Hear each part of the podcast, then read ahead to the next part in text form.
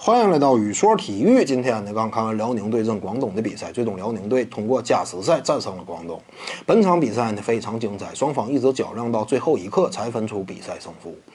在这儿呢，我还得跟各位球迷说一下，就是很多人呢也跟我讲过，说自己只看 NBA 不看 CBA，而且呢隐隐之中感受到这样一种球迷呢对自己这样一种观赏的倾向性啊还颇有优越感。在这儿呢，我不跟各位整假的，我当初放在十年前的话，我也是这样一种态度。但不得不说，目前的 CBA 联赛通过它自身的经营和本身的发展，就使得呢目前这个联赛对球迷的吸引力，从真正的篮球角度来说，它的吸引力也在日趋的增强。就是 CBA 比赛真就是非常好看。你要是不看 CBA 的话，那么作为一个篮球迷，这真就是你损失。为什么这么讲呢？首先一点啊，就是本赛季 CBA 联赛没有真正的超级球队，就是各支球队呢，基本上啊，这么讲吧，战绩榜排名前十的，互相之间不存在真正的档次性差距，就双方之间谁都能跟跟谁干起来。互相之间呢，可以这么说，就是一旦打到季后赛，谁赢谁输，这都是完全不一定的，就看现场的发挥和表现。可以说呢，就是本赛季这样一种群雄逐鹿的争霸局面啊，是西北联赛发展这么些年以来少见的一回。就是给我的感觉呢，就是看这个 CBA 比赛，那真就是激动人心的。就是目前来说，CBA 打到这个阶段，我对季后赛那也是充满向往。这就是 CBA 当下的格局。往往一场比赛呢，尤其是这样一种强强对抗的对决，基本上啊，就是比赛不会说过早的进入到垃圾时间，都会打到最后一分钟，甚至最后一个进攻回合才最终决定比赛胜负。所以呢，整个比赛的过程相当刺激，可以说看起来呢那是惊心动魄的。这就是 CBA 比赛目前呃营造的这样一种竞争格局，非常吸引球迷。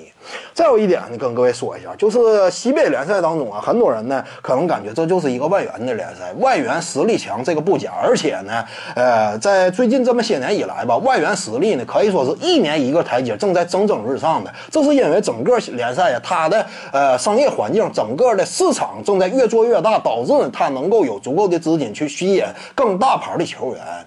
呃。但是别忘了一点啊，就是别看说目前他这个外援实力在增强，但是同样的国产球员，他这块也是一茬接一茬涌现出非常多的优秀苗子。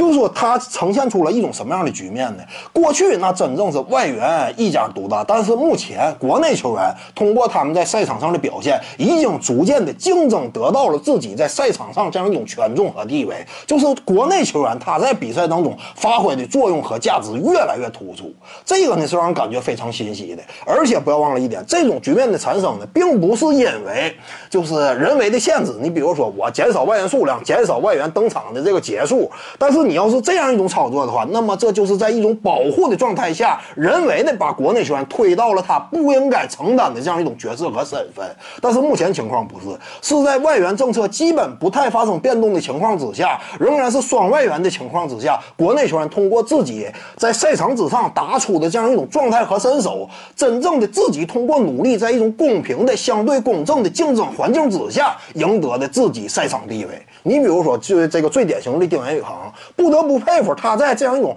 呃外援实力非常强的球队当中，依旧能够占据自己强有力的核心身份，这就是非常难得的。你还包括辽宁队这个郭艾伦，以及呃易建联呐，包括吴前呐、胡金秋啊等等一干出色球员，就是国内球员呢，他形成了一种良性的和外援之间的互动。别看说外援他实力非常强，但是呢，他们通过在球场上展现出来的技战术实力以及本身的战术素养，带动了国内球员在篮球领域自身能力的提高。高，这个是非常难得的。我感觉呢，这个也是整个西北联赛未来发展的一种方向，就是你不能一味的要打击外援的方式去提拔国内球员，而是通过创建一种相对公平的竞争环境，让外援呢能够在这个联赛当中有真正的归属感，他们愿意帮助国内球员，这个呢才是真正这个联赛应该追求的一种方向。再有呢，咱们就谈一下今天这个比赛啊，辽宁和广东，我们清楚这两支球队呢，堪称西边历史上，呃，可以说最底蕴最深厚的两支球队。广东队呢是依靠整个优秀的商业环境，通过现代化的职业化的经经营俱乐部的方式，挖掘了大量球员。而这个辽宁队呢，依靠有中国篮球摇篮之称的辽宁这么一个篮球人才出产的大省，通过这样一种好的人和环境，不断的涌现出优秀的篮球人才。为辽宁队输送这个有生力量。这是两支球队啊，都是人才济济的这样一种环境，所以呢，这也提供了这两支球队在西北整个的漫长历史上长长时间的占据非常强大的竞争力。别看说辽宁队啊拥有这个千年老二之称，这个非常不雅，但是呢，也能够从侧面体现出来，就是这支球队，别看说一直以来都与冠军失之交臂，但是他的实力一直都是屹立在西北最顶端的这个行列之中的。这就是两支球队，所以呢，今天广东对辽宁啊这个比赛，我相信所有西北球迷，你要是真正热爱比赛、热爱篮球的话，这个比赛你一定不会错过，真就是非常精彩。从比赛当中能够看到啊，双方以防守为基调，基本上呢，双方之间这样一种对抗的级别上升到了季后赛这样一种程度。双方在防守端这个投入甚至要高过进攻端。从防守这一端来讲呢，以辽宁队为例，基本上呢就是掐死易建联这点。我们清楚广东队啊，他整个这个。球员配置呢？呃，易建联他是真正的赛场上的战术核心，这点呢，他从篮球这个战术战略的这个角度来说，他在赛场上这个地位是绝对要高于山东队的丁彦雨航的。当然，这个具体问题今后咱们有有机会再谈。就是广东队，他非常依赖于易建联；辽宁队呢，是通过一旦易建联低位要位的话，通过大量的等这个。包夹和协防，即便你要到球之后，也逼迫你传球，就是不让你打出比赛的状态。而广东队呢，因为本赛季整个外线的火力这块相对来讲准星有点缺失。别看说今天周鹏他拾起了当初那样一种有力的外线呃开炮的火枪，这样一种命中率，但是呢，呃，也依旧是独木难支。整个广东队外线呢，相对来讲命中率不是特别乐观。再加上易建联受到重重包夹的情况之下，外线不能为他分忧，这样一种局面呢，就使得辽宁队在防守端可。可以说是做的比较成功的，而这个易建联如果说是在高位通过挡拆的方式呢，那么辽宁队往往就会祭出类似于二幺二联防的这样一种比赛策略，通过中间区域罚球线这个位置切断易建联空切顺下的这个路径呢，通过这样一种方式逼迫易建联在高位位置给你一定的投篮机会，但绝对不让你杀到篮下，这是整个辽宁队的防守策略。因为毕竟上这个广东队两位外援嘛，相对来讲个人能力确实是有点不足的，而这个辽宁队，呃，一般来讲。我们认为这个韩德君，他作为一个防守端，虽然说低位一对一顶防非常强悍，但是呢，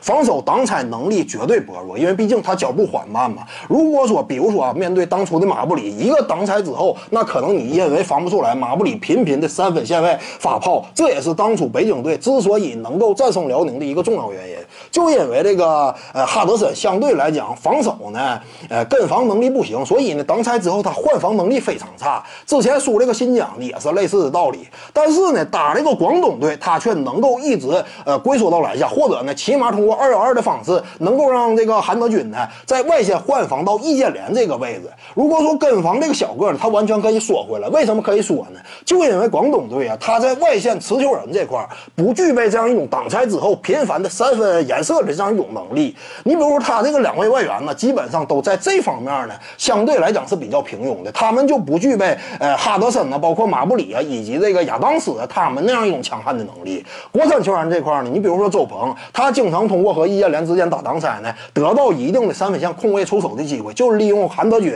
他防不出来这个特点。但是呢，他毕竟输出这块稳定性相对来讲并不是特别高，他在球场之上呢，也不可能完全就靠周鹏这样一种持球打挡拆外线发射，类似库里这样一种打法去决定比赛胜利。这个周鹏本身也是做不到的。所以最终呢，辽宁队正是通过防。守端这样一种有效的限制，就使得广东队他整个进攻也是打不起来的。而这个广东队呢，面对辽宁队防守这块呢，基本上就是掐死哈德森一这一点，无限的换防。即便易建联换防到哈德森，易建联也是跟在他身边的。就是如果说哈这个。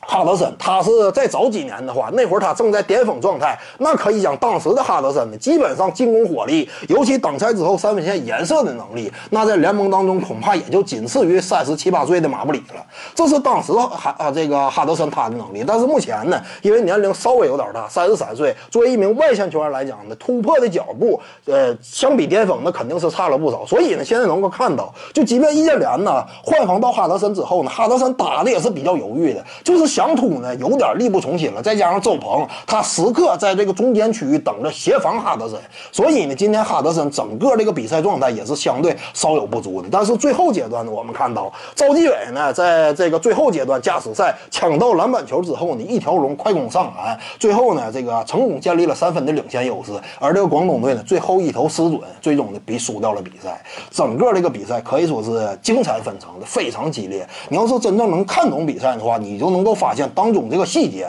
双方之间教练员这样一种对拼，这样一种互相的学历有多么精彩。所以呢，我还是劝各位啊，平时要是真有空的话，看一看 CBA 的比赛，基本上不太会让你失望。挑焦点焦点之战尤其如此。本期呢就跟您各位聊这儿。如果您喜欢本视频呢，点击屏幕右下角订阅，咱们下期再见。各位观众要是有兴趣呢，可以选择加入徐静宇微信公众号，咱们一块聊体育、唠社会。打开手机微信，点击公众号或者订阅号，搜索徐静宇。你要是习惯扫二维码呢，效果也一样。扫到之后点击关注。总览体育，独到见解就是语说体育，谈讲评说无愧于心就是静语漫谈。每天一条语音推送，欢迎各位光临指导。